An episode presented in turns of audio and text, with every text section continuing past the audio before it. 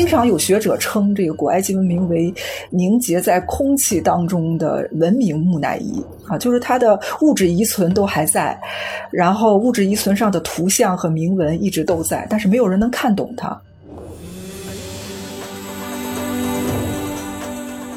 去了巴黎，可能两三年。我都没有意识到，这个巴黎西河广场最中心的放的是一个古埃及的方尖碑，我就觉得它已经完全融入到了那个香榭丽舍大街的那个街景里了，已经。我们知道古埃及文化它的识字率只有百分之一，所以我们现在看到的它的图像和文字仅仅占到了。古代古埃及人的百分之一的这样一个知识精英阶层，他们的这样一种思想观念，所以我们看到的古埃及文化基本上是当时的一个上层知识精英他们建构的这种社会文化秩序体系。图坦卡蒙墓，我觉得很重要的一点，对埃及本土来说，可能是他能第一次把这个发现的这些宝藏都留在自己本土。没有外流在欧洲国家，可能这对埃及是一个非常质的一个改变吧。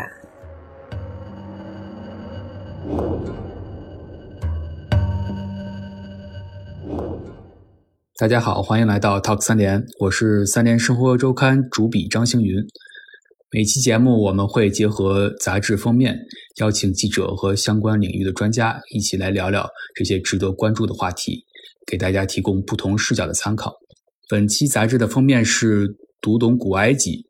呃，我们邀请到了撰写此次封面的主笔薛鹏，以及研究埃及学的青年学者、中央美院人文学院讲师黄清娇老师，请两位和大家打个招呼吧。各位听众好，我是中央美术学院人文学院的黄清娇。大家好，我是三联生活周刊的记者薛鹏。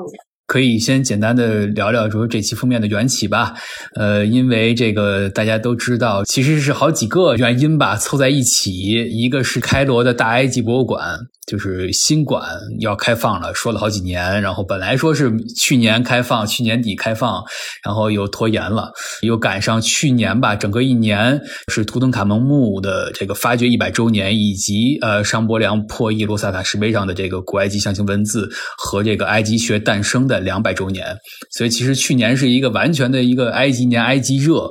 呃，然后那个去年一年可能在大英博物馆啊、卢浮宫啊、美国大都会艺术博物馆都会有他们。都把自己的那个埃及的藏品、古埃及的藏品拿出来做展览，其实是去年是一个特别热闹的一年。黄老师肯定也有这种感受，对吧？或者说，其实然后如果我们再往往回说啊，再往退一步再说，就是说我们为什么写这个封面，其实也是因为我们会觉得就是。埃及学正好是这个赶上这个呃这个一百周年两百周年，同时我们又觉得，就是埃及学在西方是一个特别大的显学，就相当于在中国大家说敦煌学一样，是一个哎谁都能聊几句，谁都会有感触，谁都会这个对吧？是一个特别大，但是这个会有一种感受，就是说在中国可能埃及学并没有像在西方那么那那么火，或者说我不知道黄老师有没有这种感受。是是是，我是怎么说呢？去年是特别热的，这个埃及学诞生两百周年和图坦卡蒙墓发现一百周年。然后我发现你们真的是，呃，今年这个选题读懂古埃及神话、信仰、爱和争论，我觉得你们这个前两个词特别抓住了古埃及文明的一个特点，就是它的一个核心特点就是宗教性啊，就是神话、宗教仪式的这个特点啊。其实古埃及文明可以说是特别具有大众文化基础的一个古代文明研究，它在中国、在整个东亚，甚至在整个欧美，都其实很多人。都对古埃及感兴趣，一有古埃及的展览讲座，很多人都感兴趣。主要是为什么？就是说，古埃及文明特别神秘，它给人的一个定位就特别神秘。其实，对于现在的埃及人来说，可能他们也觉得神秘。这为什么呢？就是因为这个古埃及文明，它跟中华文明不一样。就是我们说四大文明古国嘛，埃及、巴比伦、印度、中国。然后像中国是一个持续几千年没有中断，我们一直特别自豪。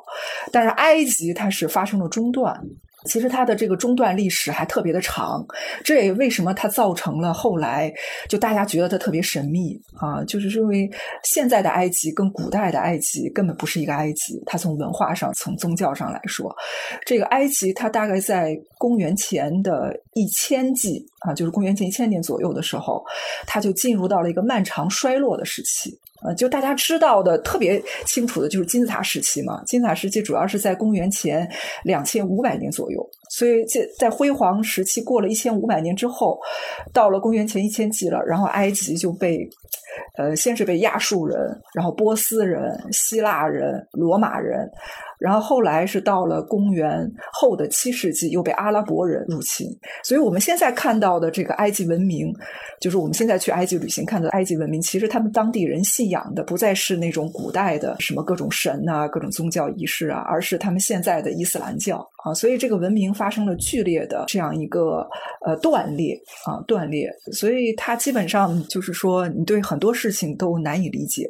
经常有学者称这个古埃及文明为凝结。在空气当中的文明木乃伊啊，就是它的物质遗存都还在，然后物质遗存上的图像和铭文一直都在，但是没有人能看懂它。然后后来的，你像希腊罗马人，他会给他好多的附会，呃，一直到那圣经也会有附会，然后各种来旅游的人又会给他附会，所以他不停不停的叠加上好多，呃，其他民族对他的一种想象，所以把他到了现在来说，他越来越具有这种神秘性啊。但是如果是真正学埃及学的人，你肯肯定还是要回到当时的古埃及的历史文化的语境啊。所以我就觉得你们这个封面抓住了这个古埃及文明特别重要。一个特点就是它这种宗教性、这种宗教神话的这种仪式的这样一个特点。对，反正黄老师对黄老师说的这个特别那个特别对，或者说我有这种感受，就是说其实它是中断的一个文明嘛，但是就是它。其实留下了那么多的，对吧？遗迹，然后遗址，然后各种的文物、文字，大量的。然后，其实我和薛鹏，我们都以前也经常去这个欧洲的啊，哪些博物馆，其实都能够看到，就能发现这个欧洲这些著名的博物馆，大量的存在着古埃及的文物。我在我在巴黎读研加上工作待了五年，甚至是这个我我这次写这篇文章，然后我才回想到，可能我去了巴黎。可能两三年，我都没有意识到这个巴黎协和广场最中心的放的是一个古埃及的方尖碑，我都觉得它已经完全融入到了那个香榭丽舍大街的那个街景里了，已经，我觉得挺有意思的。这个问题，我觉得可能还是得回到。就是历史的看，因为，呃，其实最早对埃及文明感兴趣的，当然主第一开始肯定是西方人。其实他是当然，呃，越过希腊、罗马和阿拉伯人之后，然后到了十五、十六世纪的时候，就是文艺复兴，大家肯定都知道，文艺复兴之后，这个西方人要这个利用这种古典文明来宣扬他的这种呃新兴的这种资产阶级文化嘛。呃，他们一方面复兴的希腊罗马古典文化，但一一方面他们又非常推崇这个呃埃及啊，还有这个两河的这种文化啊。那个时候就发现了两本关于埃及的特别奇幻的书吧，就是一本是象形文字，一本是赫尔墨斯文集，所以一下子在欧洲就引起了一个。对于古老的、非常神秘的呃这样一个埃及文明的这样一个兴趣啊，当然还有一个原因就是，慢慢的随着西方的这种殖民扩张，他们开始。随着他在全球势力的这种扩张，他在军事上、政治上、经济上，他们也要求自己在文化上的这种话语权。所以，他们开始在十七、十八世纪建立一个世界历史或者是世界文明体系。然后，他们是用这种进步史观啊，这种文明发展的这种进步，就是在欧洲是一个文明发展的顶点。那么，他们就会追溯这个文明的起点。他们在追溯希腊罗马之前，他们就会追溯埃及和两河。而而他们认为这个埃及两河是人类文明的一个起点啊，所以把它推崇到了一个非常高的这么一个地步，所以他们就开始大肆的就随着殖民扩张，开始了对整个埃及和这个两河整个近东地区的这样一个呃文化文物的这样一个掠夺啊，是非常呃范围非常大的，持续时间也也比较长的啊。当然，这种掠夺，他们有很多的人也认为这种掠夺利于这个文物的保护啊，因为呃运到了这个欧美的各大著名博物馆，得到更好的这个研究啊和保护。如果是放在这个埃及或者是现在的伊拉克啊，你肯定这种动荡的局面就会被破坏掉，不利于文化遗产啊，整个世界文化遗产对文明的这种研究啊。但是现在其实埃及也在呼吁啊，说你要归还这个罗塞塔石碑，要归还这个怎么样？所以它其实也有这样的一个倾向。接着黄老师说，就是现代埃及的，因为他也说了这个经历过很多历史的流转啊，宗教信仰发生了各种的变化。就是说，现代的埃及跟我们所讨论的古代埃及完全是两个埃及。就是我我我也是听一个采访对象老师说，就是他说现代埃及的人，很多人因为都是信伊斯兰教，所以伊斯兰教又推崇一神论，所以他你不允许有其他的偶像崇拜，或者是有其他的一些。呃，这种信仰或者宗教的形象出现，所以这个其实就跟古代埃及是很冲突的。所以当代埃及人除了一些可能这种有文物自觉或者有文明自觉的知识分子群体，大多数普遍的埃及人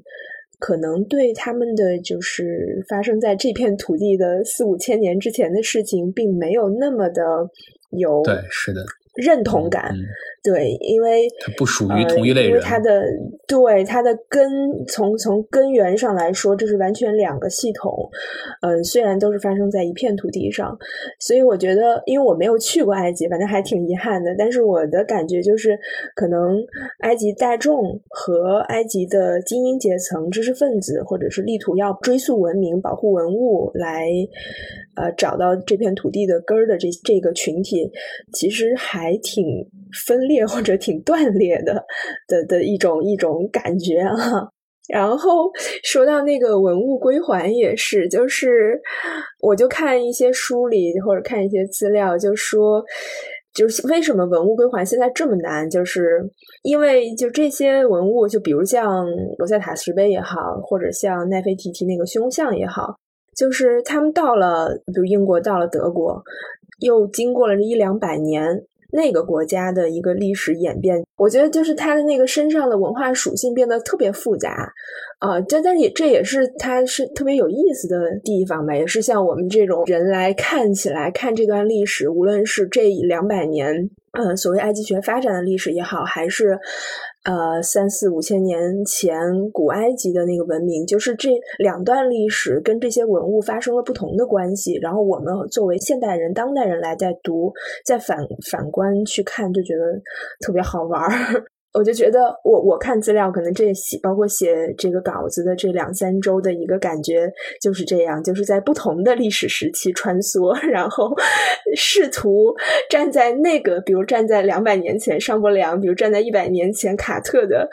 呃视角，以及当代当当代，或者是站在古希腊罗马人的时候，每一个不同时代看埃及的那个视角和想法和我需要的东西都不一样。然后我觉得就是这个。挺有意思的，嗯嗯，是的，反对，嗯，反正就像真的是，就就觉得像洛萨塔石碑，对吧？它就成了，其实已经成了大英博物馆的镇馆之宝，第一，甚至都有可能是吧？我不知道，应该嗯，应该算是差不多的镇馆镇馆之宝，就相当于蒙娜丽莎对于卢浮宫的那个感觉，对对对，对吧？其实我也理解你们这个说法，就是说，呃，希腊罗马人有希腊罗马人的立场，伊斯兰教，然后后来的西方人或者是中国人又站在各自的立场来看待这个古埃及的这个文化，呃，但是怎么说呢？如果是。以古埃及文化，如如果我们回到它的这种图像或者文献资料，呃，来了解这个古埃及文化啊，因为我们知道古埃及文化它的识字率只有百分之一，所以我们现在看到的它的图像和文字仅仅占到了。古代古埃及人的百分之一的这样一个知识精英阶层，他们的这样一种思想观念，所以我们看到的古埃及文化基本上是当时的一个上层知识精英他们建构的这种社会文化秩序体系啊，其实是这样。他这种建构的这种社会文化知识体系，可以说是从公元前三千年一直到公元后的呃六世纪左右，它一直是持续的。它到六世纪的时候，为什么它会出现了？当然，在之前也会出现一个剧烈的这样一个动荡。其实就也是刚才那个薛记者也提到，就是一神教这个问题。当然，他在这个伊斯兰教之前，其实我们知道，在公元前的三十年啊，这个埃及就被纳入到罗马帝国。成为罗马帝国的一个行省，而后来其实罗马呃帝国又推行这个基督教啊，我们知道基督教就是一神教嘛，所以他要求整个帝国的范围之内，包括埃及在内，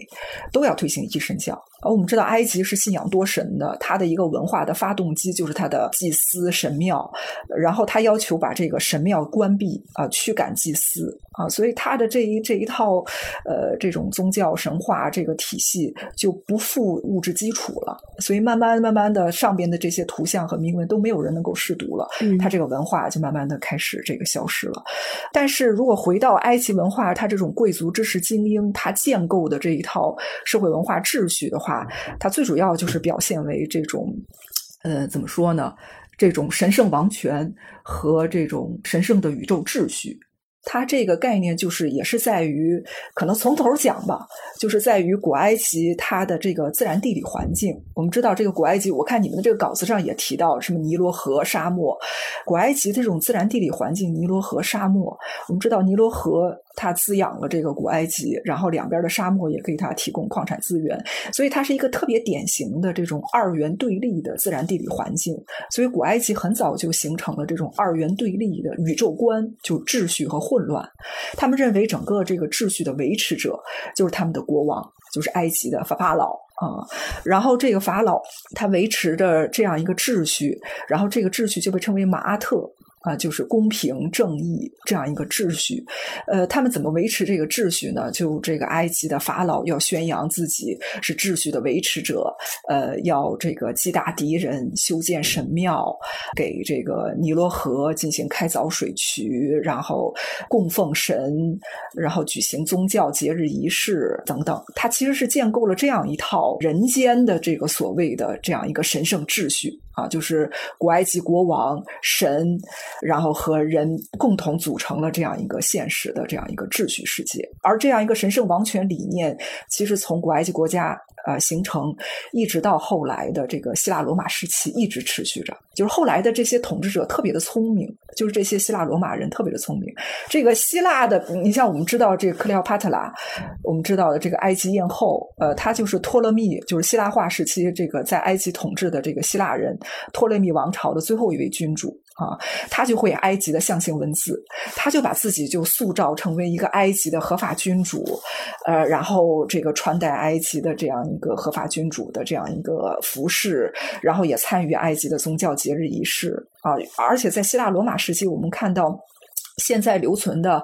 大部分的神庙。都是希腊罗马时期的啊，基本上我们知道的埃杜夫、菲莱、丹德拉啊，基本都是在希腊罗马时期得到扩建或者是修建。呃，所以，所以这些异族统治者他依然延续着这个埃及的这种马阿特的秩序观，国王是宇宙秩序的维持者，然后国王是一个呃这种神圣世界的这样一个缔造者啊，这样一种概念啊，所以唯一的就开始中断就是一神教啊，然后先是基督。基督教，然后后来就是伊斯兰教，然后慢慢的这个呃驱赶了祭司，然后祭司就离开了这个神庙，这个象形文字就不再被使用了，然后这些图像也没有人懂上面什么意思了，然后这个文明就慢慢慢慢慢慢消失了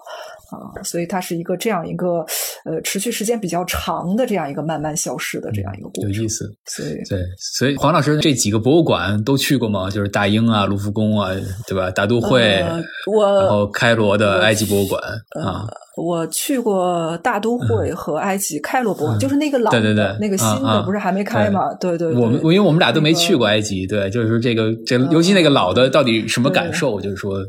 嗯，其实。那个 怎么说呢？我们当时的那个那个线路其实是比较诡异的。呃，我们当时是从北京坐飞机，然后到了开罗，然后再到开罗坐飞机去的阿斯旺。然后一般的旅行线路都是这样啊，去阿斯旺之后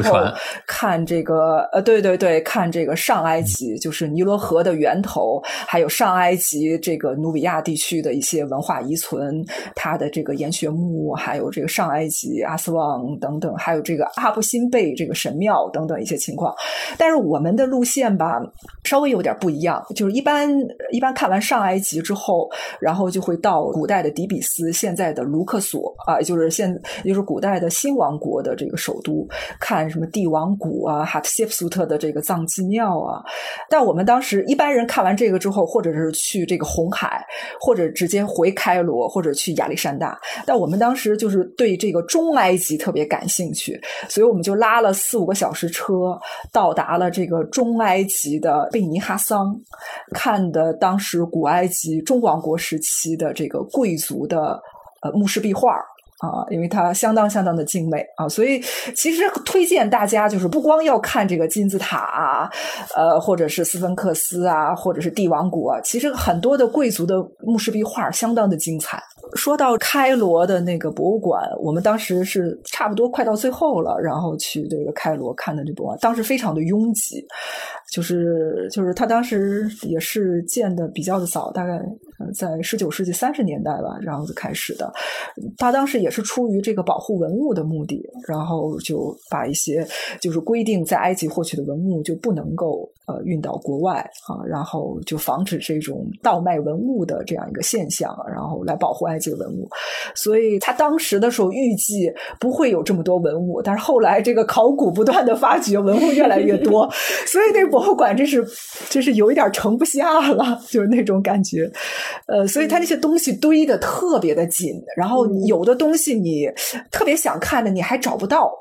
堆的太挤了。然后一个柜子里或者是一间屋子里，上上下下全都呃堆在一起，而且它的这个后续的。保保护和这个管理也不是特别的好啊，这也是为什么到后来要修这个大博物馆的原因。但它总体的一个布局，其实还是按照一个古埃及文明从古。一直到今的这么一个发展顺序，从最早的这个公元前呃三千年，就是古埃及形成一个统一国家，一直到后来的这个到了希腊罗马时期，当然还有一些独具特色的馆，什么木乃伊馆啊，然后还有一些其他的啊，再还有就是那个图坦卡蒙的那个馆啊，也是木乃伊馆、图坦卡蒙的那个馆都是还特别受欢迎的啊。但是我当时的时候，因为一进去嘛，我第一眼先看到的其实是那个纳尔迈。调色板啊，就是就是古埃及艺术史的可以说是第一个精品吧啊，很多的早期艺术家就是从纳尔迈调色板开始讲这个古埃及历史文化的。我突然想起来，我因为在看这个资料的，然后跟人聊的过程中，就是说那个大埃及博物馆为什么到现在迟迟没开嘛？不是大家都觉得应该是去年那个埃及年的时候开，但是好像说是官方，就是埃及博物馆的官方从来没有发过任何一个声明或者公告说我们啊二零二二年要开，或者是我们哪年哪年要开，就是他从来没有说我们时候什么时候要开，就所有的。从前几年开始，就是所有的传言推测全部都是外界的声音，就是比如一些那个埃及的旅游团呀，埃及因为有很多那种 tour，你那黄老师应该知道，就是他有很多呃，算是半专业的学者，或者有一些可能就是曾经研究埃及学的一些学者，然后在当地会带领一些走很专业的那种项目的路线。然后他们就会，因为他们有个人的，就是自己的网站呀，或者是也出书呀，做一些科普埃及学科普的一些东西。就是他们也会做埃及学的宣传，包括大埃及博物馆的，就是个人的宣传。就是很多说是二零二二年开门的这个，都是从他们那儿出来的声音。就是他们因为可能需要旅游的旅游的支撑，所以就是其实。虽然这个馆从二零零二年开始修，到去年整整二十年，嗯，就大家都觉得去年应该能开了，但是还是没有开。其实官方也从来没有给过一个声音说我们要什么时候开。对对，这几年埃及的旅游业也特别受影响，是是肯定。对对对对，因为第一开始先是二零一一年，他们不是发生了这个政变嘛，就是阿拉伯之春，也是对他们的考古啊旅这个旅旅游业造成的这个影响。好不容易前两年恢复了恢复，又因为这个疫情又受影响，所以这个埃及每一次都是这样，受了影响之后，他们他们会抛出一个噱头，然后就是说抛出个噱噱头，会说啊又怎么怎么样，然后又。发现了什么什么，然后或者是我们要开一个什么这个博物馆要开了，然后怎么的，就是吸引眼球啊。我我觉得它可能明年或者后年也应该开了，因为这个也都开放了啊，慢慢的这个全球流动，而且它确实也是建建成了，而且看东西从几年前就开始从旧馆往往那个新馆在运了，应该也七七八八差不多了。然后我看网上最近这一两年的好多纪录片也都是在新馆拍的。所以就应该差不多了，觉得 嗯，应该差不多了。不是去年还举行了一个仪式，就是旧馆的，对对对，旧馆的呃一些东西还举行的特别盛大，就是根据古埃及墓室啊，或者是纸草上的这个这个游行的这个仪式，然后把这个 从旧馆里的这个 雕像、木乃伊什么之类的，就搬到了这个新馆里，就非常的符合这个这样一个宗教的仪式，来实现这样一个地域的。这样一个转移，所以埃及人其实现在的埃及人还是对这个非常古老的这个文明还是还是感觉很推崇的，只是他们不太理解，他们就觉得啊，我们是这个非常古老的文明的后代，然后怎么怎么样，呃，但是他们也非常的分裂，一方面信仰伊斯兰教，一方面对这个古老文明也非常的推崇，因为这也是他们生活的一个非常重要的来源。反正我看资料的时候，我就发现，其实像那个卢浮宫的那个丹德拉星盘，就是上面有这个金牛座和天秤座。我甚至我真是之前我可能我我刚去法国的时候，真的是每周都去卢浮宫，但我都没有注意过。我就会觉得，对，然后我才我看看看这些资料，我才发现，哎，可能这个法国国家图书馆藏的那个普里斯缩草纸，对吧？就是它是这个历史上非常悠久的文本了，等于是我这我都不知道，我我就是在法国的时候我都不知道，对。但是尤其是，然后然后咱们就可以其实可以聊到那个，对吧？第二个这个主题吧，就是说这个。去年又是这个图腾卡蒙墓发掘一百周年，对吧？或者说，它就是成了自从它被发掘出来之后，对吧？它就成了整个古埃及文化的想象的一个最基础的一个标志。就是大家一说到古埃及，可能第一个想到的词儿就是图腾卡蒙，对吧？然后其实，但是其实就是它有一个离公众的这种想象和这个呃，对吧？现实之间的这种，它其实并不是在爱古埃及史上，它并不是最有名的，或者。说对吧？他历史功绩跟拉美西斯二世对吧差的太远了，或者执政的时间什么的，但是他就成了一个，因为我我记得特别清楚，我是在法国的时候。那时候是一五年、一六年、一七年有一次，呃，图腾卡门的这个大展，然后当时这个法国的媒体就说到，在可能近五十年的时间里，观展人数最多的一个展就是一九六七年巴黎的小皇宫的图腾卡蒙图腾卡蒙的展，一百二嗯一百二十万人，太疯狂了。然后然后就说这个，就当时这个一五年、一六年、一七年那个那个展，好像就后来就超过他了。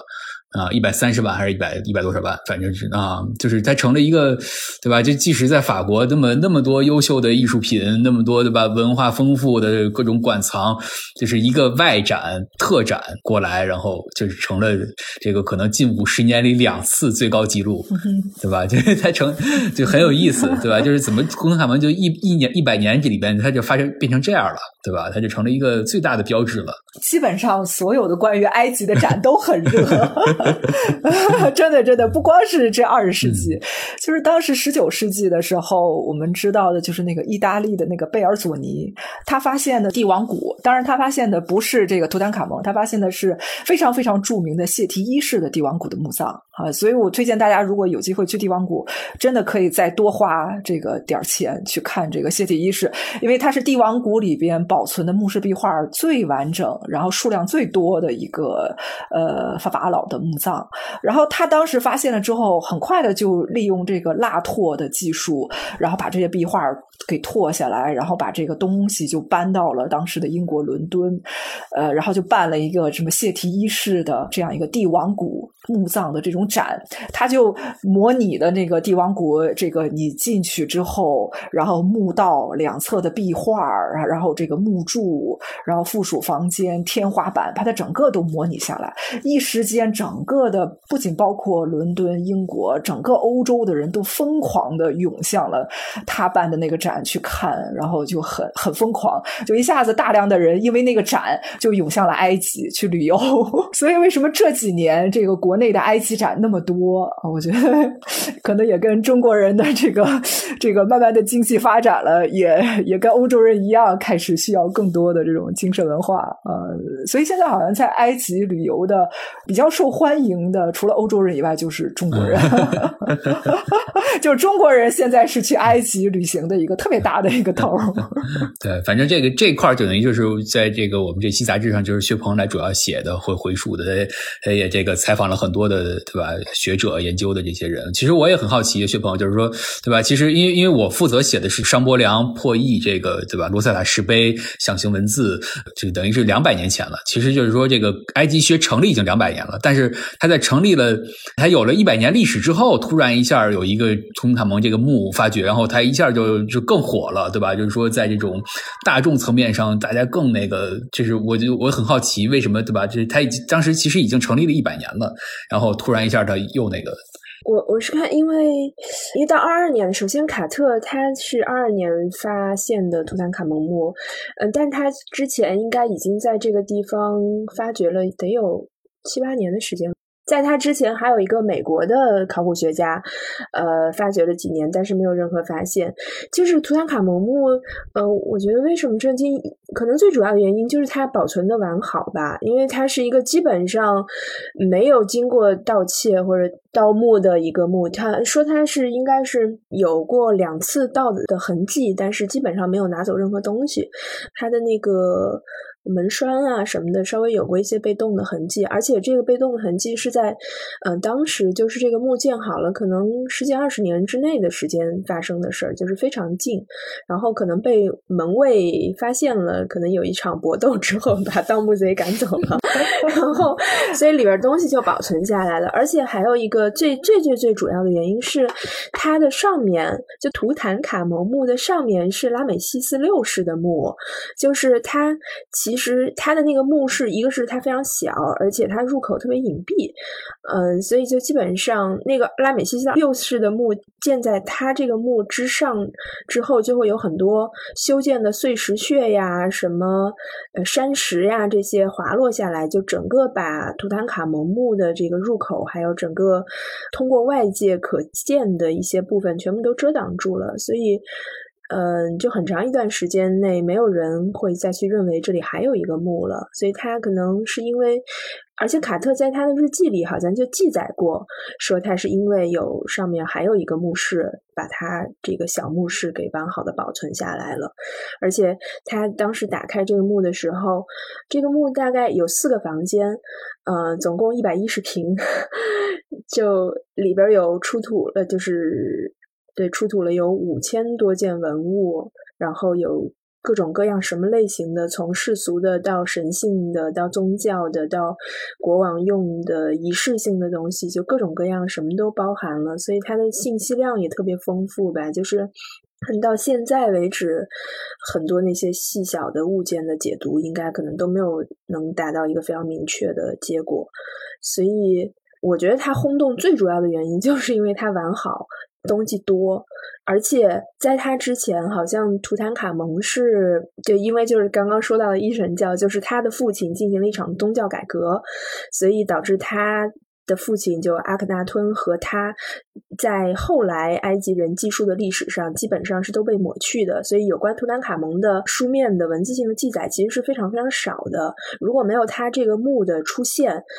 可能他就是一个呃。比较相对比较透明的一个国王，一个法老，而且他在位的时间又很短，从他即位九岁十岁的时候到他死掉去世，也就十九岁，也就是他在位十年的时间，所以他就是一个相对来说年纪又小，在位时间又短，而且因为他父辈的这个宗教改革的一些跟后世就整个埃及宗教体系的一些冲突，所以导致他父子俩，包括还有其他个别法老可能被。啊，这个这个除名了，所以他是一个 一个一个呃，从文献历史上记载相对比较少的一个法老，然后又突然有这么一个哇，这么精彩的一个一个墓葬出现，所以整个那种戏剧冲突 就拉满了，你知道吗？而且我我后来看很多就是嗯，写这个卡特是怎么发现图坦卡蒙的书。写的都非常非常详细，而且它其实它所有的元素基本上都满足了，至少是我们现在或者是之后几十年、一百年对考古或者对古墓就是这种东西的极致幻想，就是一个是嗯，之前有有很多人在这儿工作过都没有没有任何发现，卡特一来干了几年发现了，而且他是在他的资金即将。期限满，呃，撤就是他的资助人要撤走资金的最后一个工作周期内发现的，就是就是感觉所有的一切都是非常巧合，就是非常有那种戏剧冲突。我觉得就是当图坦卡蒙这个事件发生之后，嗯，他整个这个事件。不说放在考古史上哈，就是放在文学史上，或者是放在电影史上，或者是放在其他的这些文学创作的这个方向来说，它是一个特别好的模本，就是可以给人们以对考古激起极大的那种想象的，所以它可以非常顺利的进入大众视野。就是它，嗯，当然这个我我这个东西说的 可能跟专业上比较，呃，不是那种特别专业的解读哈。只是我觉得他为什么能够，嗯，被大众那么快的接受我的感受吧？呃，主要还是就像你说的，它比较完整的保存了下来，它的整个的随葬品还有墓室壁画，整个的结构你也能看出来。所以当时一发现，当然这个这个卡特他肯定是也做了一些设计，据 说啊，因为就是说他可能老早就发现了，对对对，但是他没。有向他的这个资金赞助人卡达翁，呃，就是那个贵族报告，呃，他就每一季都播播播，他就一直不说他发现了，后来就说我再给你三天，马上再给你三天，接着他就发现了啊，所以这个东西，然后这个发现了之后，这个英国的各种报纸然后就开始报道，但是他就不给，然后其中就开始各种造谣就出来了，然后然后就关于这个墓，就是为什么会那么戏剧，就是发现这个墓的这。个卡达翁也死了，最后，然后很多人就相继都都都死了，就说这是 就是你进这个发发了发了我的墓，然后就法老给你诅咒，然后怎么怎么样，就一下子关于他的这种色彩就被又被叠加上了，所以导致关于这个墓的这个呃这个热度就很高啊。一个是东西多，一个是后来附加的很多的故事啊，使这个墓特别的受关注但是怎么说呢？如果是从这个墓的结构来，说它并不是一个典型的这个新王国时期在帝王谷的这个国王墓葬，因为典型的这个新王国时期就。就是因为它编号为 KV 六十二，就是帝王谷嘛，它其实是比较晚发现的啊，它就顺序这么编，所以它已经被编到 KV 六十二，就之前已经发现了六十一个。它那个特别典型的，或者是左拐角，或者右拐角，或者是一条直线，呃，然后一般它的这个墓道、附属房间，还有最后的棺椁墓室，就相对而言，它这个。呃，结构很复杂，然后长度也非常的长，有有的都上了四百多米啊，就是非常非常的复杂，就是呃，开凿在呃这个帝王谷山谷里。呃，岩体内的这种岩穴墓啊，但是它就太简单了，你知道吗？就那么几个墓室，然后所以刚发现的时候，呃，很多学者就推测，其实这个墓并不是给这个图坦卡蒙的，可能是给他后来的那个继承者，就是那个篡位的那个大臣阿姨的，然后也的确是在这个墓的。北壁啊，发现了就是举行这个呃，给这个死者举行这个开口仪式，就是也是墓葬仪式的一部分。然后就发现是这个大臣的阿姨给这个已经被做成木乃伊的图坦卡蒙来举行这个丧葬仪式。因为在古埃及一般是这个继承者给死去的这个国王举行这样一个开口仪式，或者是呃举呃参与这种丧葬仪式。所以就估计可能这个墓可能真的是给阿姨预备的，但是阿姨最后篡权了。呃，他把他的墓就给了他的这个呃，这个相当于他这个前辈的继承者，这个图坦卡蒙啊。但是关于这个墓，其实现在前两年也闹了一阵儿，就是对，就说这个那个人，对对，就说这个北壁的举行开口仪式的后边，其实还有一个隐蔽的这么一个墓室，然后这个隐蔽的墓室的背后，其实还葬着这个涅菲尔提提啊，就是这个图坦卡蒙他的父亲。埃赫纳吞的妻子啊，就是涅菲尔提提啊。但是现在又发现扫描技术发现它里后后边好像没有这个隐藏的这个墓室啊。但是这个问题其实还没有一个特别的定论，因为有的人真的在他的一个随葬的这些葬具，就是有一些随葬品，他发现是一些呃上边。它并不是专门给图坦卡蒙做的这个葬具，发现它有一些可能给这个涅菲尔提提这个呃这个王后用的这个葬具，最后给了这个图坦卡蒙啊，所以这里边到现在没有一个特别好的一个定论啊，但是这个问题可能还在继续当中吧，嗯。对，我接着黄老师补充两句，就是对我，因为我找了一下那个 Reeves 这个教授，不算 Professor，他还特别特别给我纠正了，他是 Doctor 不是 Professor。就是新的那个检测结果也说后边其实没有新的墓室，但是他还是呃根据很多实物的这些证据链条，他觉得这个墓他就很一直强调是二次利用。就是他可能之前是奈菲尔提提的一个墓室的一部分，然后因为图坦卡蒙死的比较突然，所以他也没有。呃，给他准备一个完整的、专门为他准备的墓。这个墓要么是阿依的，要么是呃奈克尔提提墓的一部分，所以他才那么小。然后他就举了很多例子，就是可能有一些小雕塑胸，可能原来是女性的胸部，然后被改成了男性的，就有很多那种痕迹。还有一些什么呃把手扣啊，嗯，就是非常小的那些细节的改动，就是。可以证明这个东西以前是另外一个人的，而因为图坦卡蒙去世很突然，所以就被二次利用来给图坦卡蒙。然后，嗯，但是他觉得这些嗯改动虽然非常小，就是看起来很不起眼，但是呃，古代埃及其实对这种墓葬还是非常的重视和神圣化吧，不会轻易的对待，所以这种。我们只能在这种很小的蛛丝马迹的地方看到是被二次利用的痕迹，不会有特别大的破绽让后人看出来。反正它是。这么解释的，对，但是他的一个一个观点吧，他好像呃，感觉他自己这一两年还是在很坚持他自己的这个观点，他一直还比较是吧？我不太了解他这个是一个什么样的学术作风，但是他还是很坚持他的这个推断的。嗯，但现在这个问题也也进入到了一个瓶颈吧，没有一个很好的发现，也不能。随便的解释，嗯，但是里边肯定有一些矛盾之处，嗯，因为怎么说呢？因为你如果帝王谷再发现一个这个完整的这个国王的墓葬，可能就有一个对比，你就能看到里边，因为但是他就发现了这一个，嗯，所以也不知道这个这个国王的这个墓葬他会随葬什么，或者怎么怎么样，会有一些怎么样的布置，他就这么一个，所以，呃，也很难说。但是这个古埃及这个墓葬，呃，被二。次的利用这个现象还是挺普遍的。呃，呃，就是在古王国时期，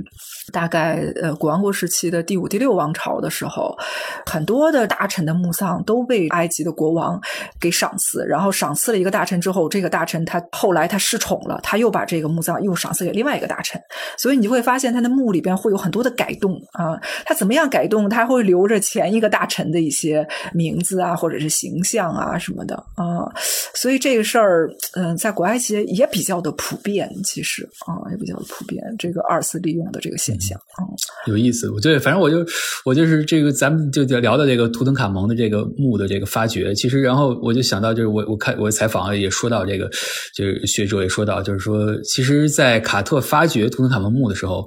是没有考古学这个概念的，对吧？他他其实是埃及学的学者，当时还没有出现那个真正意义上的考古学的这个，也并不是这么说，因为其实，呃，因为其实最早的这个，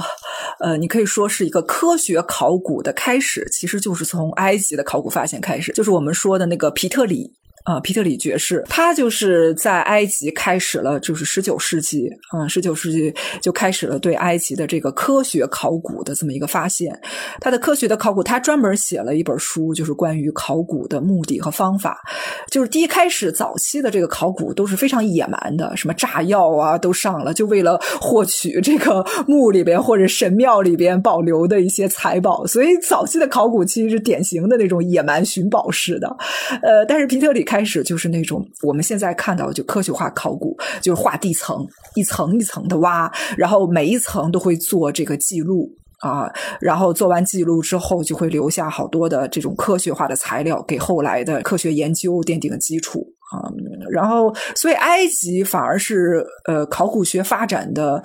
比较好的这么一个地方啊。它慢慢的这些方法拓展到了其他地区啊，拓展到其他地区。而且那个卡特是皮特里的学生，所以他就非常好的继承了皮特里的这一套特别科学的这种年代地层的东西。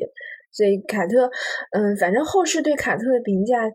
基本上还是比较褒扬褒赞的，就觉得他是一个。在当时那个环境下，还是一个很科学、很尊重事实的一个考古学家，而且他好像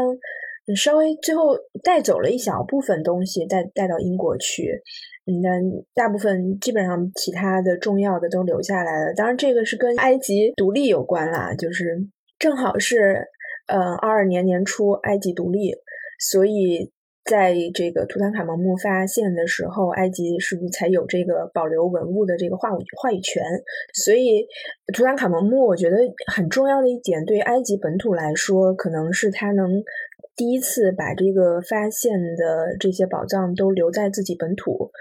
没有外流在欧洲国家。可能这对埃及是一个非常质的一个改变吧。嗯，其实，在这之前，就是在十九世纪四十年代左右，就是法国的那个埃及学家叫做马瓦里埃特，啊，可能你那个写的也提到了，就是他就开始了这个这个关于埃及文物的这样一个保护，然后他就任这个埃及文物局的局长，然后也是任这个埃及开罗博物馆的馆长，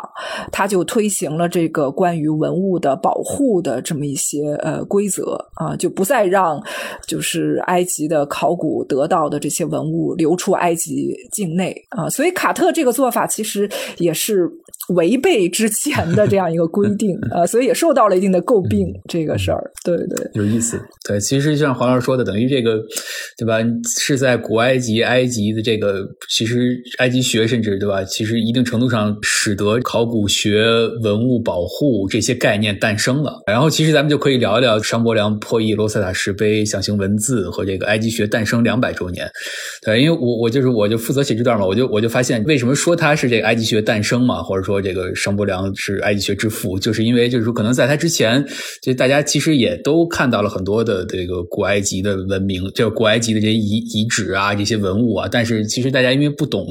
这个象形文字这个语言。然后就无法了解他这段历史，就是其实商国良就是对这个象形文字进行试读，然后进而让大家去了解真正的古埃及文明是什么样的。嗯嗯，对，也就是埃及学诞生了，就是对埃及这个文明科学化的这样一个研究就开始了。对，所以我觉得，我就我就踩了这个，就是卢浮宫的这个古埃及馆的这个名誉馆长，他是等于是零七年到一四年的时候担任这个卢浮宫古埃及馆的馆长，然后他就他就去年他们在那个法国国家图书馆办了一个展，然后我就我就是我也是采访他，然后我看他这些资料，他聊的这些，我才知道，就是说那个其实法国国家图书馆就是收藏了全套的商伯。良的手稿都藏在法国外图书馆。就是说，当时商伯良因为这个他是三十一岁嘛，对吧？破译了这个罗塞塔石碑的这个象形文字，然后四十一岁他就去世了，还特别那个呃英年早逝吧。然后等于他这个他写的那些，因为他其实他野心很大嘛，他破译之后他就想做这个这个埃及语的这个语法词典，呃，写这些。但是当时他四一四十一岁去去世的时候都没有出版。然后等于是他的哥哥，呃，接过他的所有的手稿，花了很多年去整理，然后帮助他出版了这个埃及语法、埃及语词典、埃及语和努比亚的遗迹这这不同的这些书，然后并且就是说，在这个他哥哥的这个力主下吧，就是说服了当时的这个法国国王，然后就把这个手稿就让让法国这个政府吧，相当于把这个手稿全部收购了，然后把这个呃收购的钱给了等于是这个商伯良的这个遗孀吧，就作为。抚恤金相当于，所以它就就存在了这个法国国家图书馆，然后被钉成了八十八套，等于是八十八卷。然后，但是这个这么多年以来，一直也没有人去就是完整的整理出来。然后，因为可能不断的有人去借展呀，不不同不断的有可能去借其中的几卷去作为借展。然后去年他这个我采访的这个名誉馆长卢浮宫的这个名誉馆长，他就和他另外两个策展人用了一年时间，就把所有的这一套手稿全都整理出来了。然后现在就是说，在法国国外图书馆的呃这个公共开放的这个线上他们的这个这个数据库，可以直直接可以看到全部的这个手稿的电子版。反正我踩他，我就跟他聊嘛，因为他看的这个所有的这些，他就就是他就说这个手稿里很多嘛，就是说这种呃这种拓片呀，这个他这种素描的绘画，然后他用手抄的各种那个象形文字的这些符号。我踩这个名誉馆长，他就说的一句话，我就可以引用一下啊，就是说，呃，我就我印象特别深刻，他就说这个商伯良成功试读古埃及象形文字，绝不是那种一瞬间的天才闪光，而是基于他自己创造的一套严谨的、刻苦的研究方法。一个年轻人独自展展开了一个一项不朽的事业，他逐步掌握了二十多种语言，并竭尽所能前往各地的博物馆抄写研究他所能看到的所有的象形文字铭文。我觉得他真 真的是一个语言的天才。关键问题是，关键是 他能够这么短的时间，是他甚至还学过中文，所以说，而且人对学科普特语、波斯语、希腊语、拉丁语，究竟是大家也想学，但是这个能力跟不上。没错，那等于就是他。真的是在等于成年之前就把这些全都学完了啊！相当于他这他真是太厉害了，对。然后并且他就是这个，我采访这个学者，他就说，其实就是商伯伦，就是其实就是一个。直觉吧，他对于这种科普特语，他就认为科普特语是这个古埃及语的这个对吧？晚期形式。其实这个黄老师可以介绍一下，或者说可以介绍一下这几几种吧。就是说这个象形文字，然后僧侣体，然后这个这个呃世俗体是吧？然后到到后来这个才怎么去解读这个卢塞塔石碑的？你谈到这个商伯良这个问题，其实呃怎么说呢？这个埃及埃及学的研究其实分为两个部分，就是一部分是考古与艺术。一部分是文字与文学啊，呃，可以说考古和艺术主要第一开始就是我们说的那个英国的考古学家皮特里啊，开开始了这种科学化的研究，然后这个文字文学上面的这个科学化研究，呃，就是从这个呃上伯良开始，呃，是多罗塞塔石碑，这个就会涉及到这个象形文字字的这个问题，呃，先介绍一个表面的，就是说，当然象形文字是我们中国人的这个翻译。啊，呃，我我们其实是就是认为它是一种跟中国也有这种图画文字的这个特点，所以把它相翻译为象形文字。但是如果是你真看那个文字的话，你会发现它那些符号分为三种啊，一种是表意，一种是表音，一种是限定。就比如举一个最简单的符号，一个圈儿里边一个点儿，我们一看这就是一个太阳的符号，然后它读作拉。它有的时候这个符号就表示太阳，有的时候只是用这个符号表达一个音，它会跟其他的符号结合起来，然后再表达更多的词啊。所以，所以为什么说象形文字其实是一个相当成熟的语言？它已经开始用这个表音了，然后开始有比较成熟的这种语法构思体系了。啊，而且它这个文字出现的非常的早，基本上古埃及文明进入到了统一国家之后，在这个公元前的三千年左右，古埃及的这个象形文字就已经相当成熟了。就是我们现在最早发现的象形文字，就是在这个公元前的三千年左右，在这个。埃及的阿拜多斯，然后在这个早期的聂加达文化三期，呃，阿拜多斯的这样一个早期的国王的墓葬，但是后来的学者给他编号为 U 杠 G 这个墓里边，就发现了在一些陶罐的边上有一些小牌儿，这个小牌儿上就有。这些各种象形文字符号。现在学者们发现，可能古埃及的这个语言，并不是为了交流所使用。在我们一个印象当中，语言文字基本上都是为了交流。啊，这个沟通，但是可能它这个文字第一开始的产生，当然不排除它有这种交流共同的，但是现在发现的这个证据证明，它这个文字更多的是一种权力、身份、宗教仪式的这种功能，所以它这种文字，它这种标注的内容，就是它这个随葬品的产地、数量以及随葬品的这样一个呃内容，它的名字，这就说明这些早期的君主他还能够控制大量的地区，因为后来这氏族他发发现有很多的地区都来自于呃，这个不在阿拜多斯，在这个下埃及三角洲等等地方。这说明他开始能够控制这些地区，可以调动大量的这个资源，可以在他死后，在他的墓葬当中出现，来代表呃他的这种身份和地位，这种财富又延续到另外一个世界。所以，他这个文字知识跟权力。是非常紧密的结合在了一起，呃，当然，埃及的文字第一开始就是这种象形文字啊，基本上带有这种宗教性、魔法性，但是它主要被用在主要是一些公共性的这种建筑或者纪念物上，就是，但是你要平常日子这种行政管理，还有平常日子的这个使用，慢慢的演变成一个更简化的这个字体，叫做僧侣体。因为为什么这么说呢？因为其实古埃及这个书写文字。的一个载体就是这个祭祀，就是僧侣啊，所以就称为僧侣体。然后后来到了更往后，到了公元前的七世纪、六世纪的时候，这个古埃及的这个文字又变得更加的简化。啊，就出现了这个世俗体。这个时候，这个僧侣体已经用的不多了，然后主要就是用世俗体用于日常生活，然后法律文书等等，还有这个宗教文献等等，就是世俗体。当然，世俗体的语法跟这个象形文字的语法是不一样的。啊，就是它的语法变得更简单，然后字形变得更加的简单。就象形文字，你还能看到图画的这个特点。这个世俗体基本上都是一些线条，就像我们现在看的就是线条勾勒的啊，所以它的辨认的难度要呃加大了啊。后来是古埃及，它不是最后先是希腊化了嘛，然后后来这个又基督教化了。啊，基督教就到了罗马帝国时期又基督教化了，然后埃及的祭司就借用了这个希腊字母，然后书写埃及的象形文字符号，所以就出现了这个科普特语。这科普特语你刚愣一看，就像这个希腊字母一样，就像希腊文字一样，但是它书写的是埃及的象形文字符号。啊，所以是古埃及的文字发展的一个最后的阶段啊，就是因为它跟这个希腊的字母非常的接近，所以它成为了试读象形文字的钥匙嘛。因为它书写的那个符号对应的那个音，还是象形文字符号对应的那个音。啊，这就是那个表音的这样一个特点。其实那个商伯良就是他发现的那个，当然不是商伯良发现的，他依靠的那个罗塞塔石碑，我们知道是这种三文对照的，上边是象形文字，中间是世俗体，下边是这个希腊文。然后当时刚一发现的时候，就是那个拿破仑远征的部队的军队，你像他们欧洲人都受过这种古典文化的训练啊，很多都会是希腊文或拉丁文，他们马上就读出来了这段希腊文讲的什么意思。就意识到了这个石碑，呃，非常的有价值。在后来这个试读象形，因为是三文对照，那么证明这三个文讲的同一个意思，他用不同的语言把它书写出来。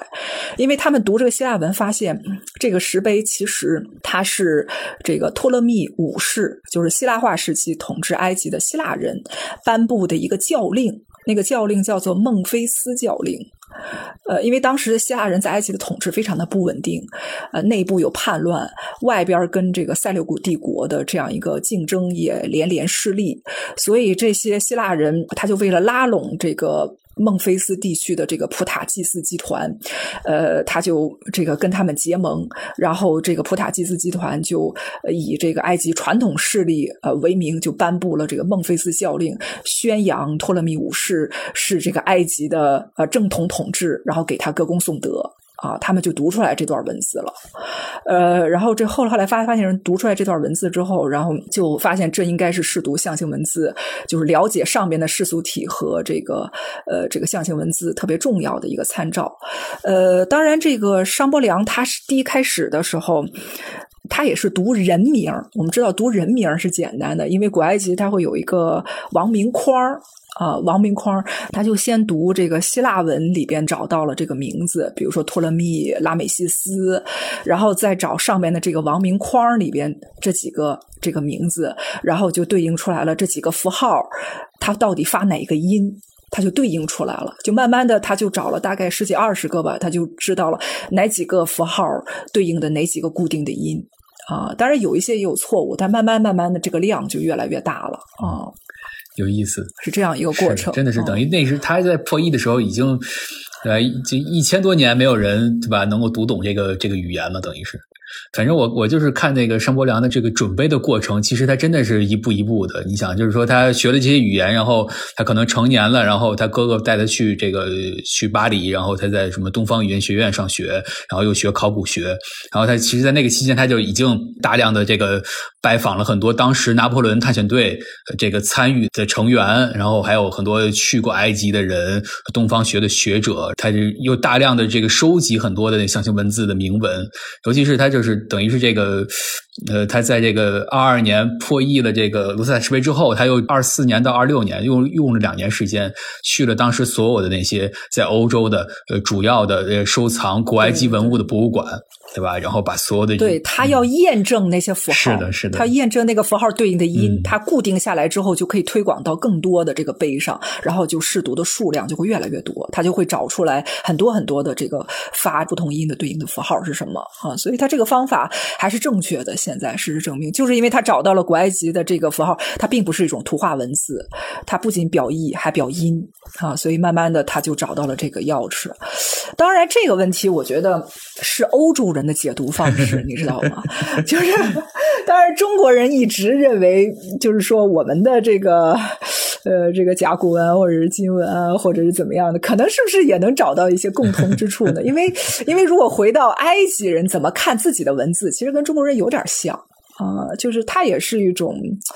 呃，就是这种把文字看作一种神创的这种文字，然后你像中国人认为是仓颉造字，古埃及认为是智慧之神图特把这个字创造出来的，所以其实你你站在西方人，可能他这种解读是种字母化的这种解读，也许中国人他直接通过这个中国人这种解读的话，也许会有不一样的这种解读方式。对，我就觉得就是因为像这种，其实还对吧？就是跟中国都是古埃及，跟中国都是这个对吧？四大文明古国嘛，然后。就是就是会有这种对比，就是这种对于考古的这种现况的对比。然后我我就很深的这种感受，就是薛鹏的那那个采访的的那个角度，就是埃及的这个考古是一个特别国际化的，它跟那个可能很多其他地方都不一样，是是是，对吧？就是各个国家都可以去参与。对的，对的，对，不，中国还前两年这个社科院是还去这个挖那个 孟土神庙，谢鹏就踩了这个人嘛，对吧？对，我写了一下他们这个在埃及的那个发掘的现在的情况。他们跟我说，就说这个埃及的考古国际化还是一个挺有意思的事情，因为呃，可能也是历史的关系嘛，就是从以前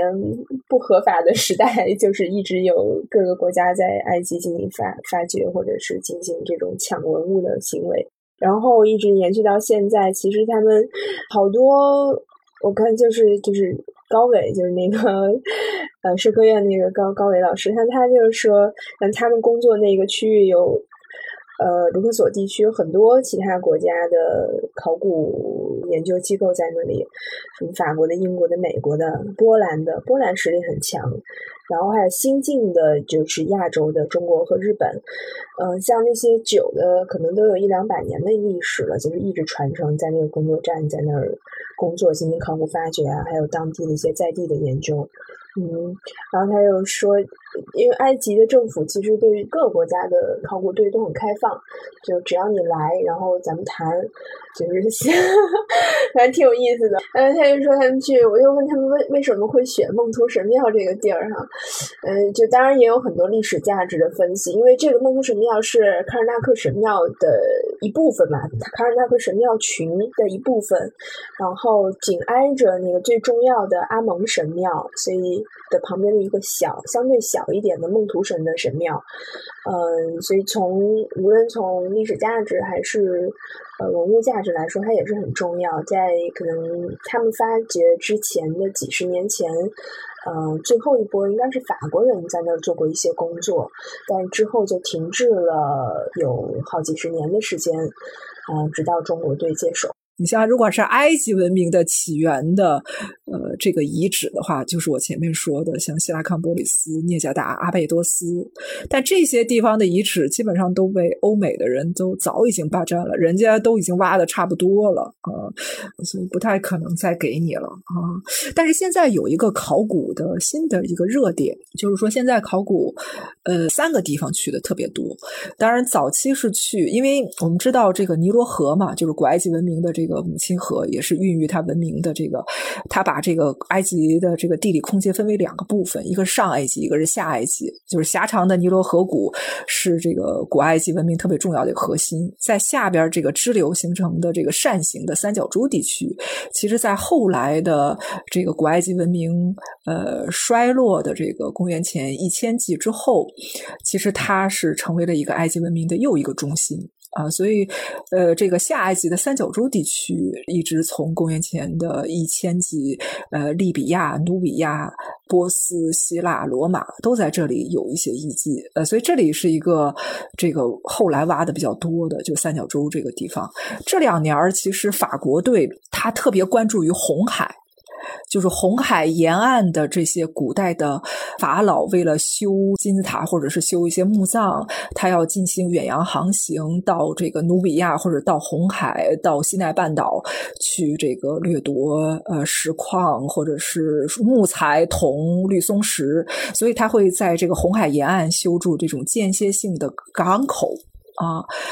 我看你的材料当中还提到了，就是红海古卷，呃，就是说在这个埃尔扎夫，在红海沿岸的一个汉谷，呃，然后有一个这个修建的一个临时性的这个港口啊，这个港口就是在这个第四王朝胡夫王。在位时间被使用的啊，最早开始使用的，而而且在这个港口的这个仓库群里边，还发现了不仅是埃及，也是世界上最早的。这个书写文本就是纸草文献在这里边，然后那个纸草文献就记录了修建金字塔的那批工匠都是怎么搬运石材的，什么时间怎么怎么样，所以就这个资料是非常实的一个资料，就告诉你金字塔不是外星人修的，就是埃及人自己修的，他从哪儿搬石材，然后怎么搬的，然后怎么怎么怎么样，所以说的非常的具体。啊，非常对对对，就是我看我看说是这是一个法国队嘛，对吧？他们那个发就是阅读这个试读这个纸纸草文文献里边，他就是说是一个是一个工头嘛，这个港口的一个工头的工作日志啊，然后这个几个人一个小组，然后他们怎么搬什么怎么这个，对，还挺有意思的。就是说，其实其实对，就像黄老师说的，这个其实我那采访对象他也说到，就是说现在其实还有大量的很多的这种。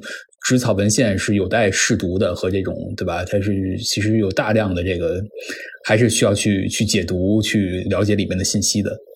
哦，对，再补充一点，刚刚刚才我说了三个考古的这个新的动向，再还有一个就是南部的这个努比亚地区，现在也是这个欧美人关注的一个特别重要的一个地方。啊，就是尼罗河上游的努比亚，就是现在的苏丹这个地方。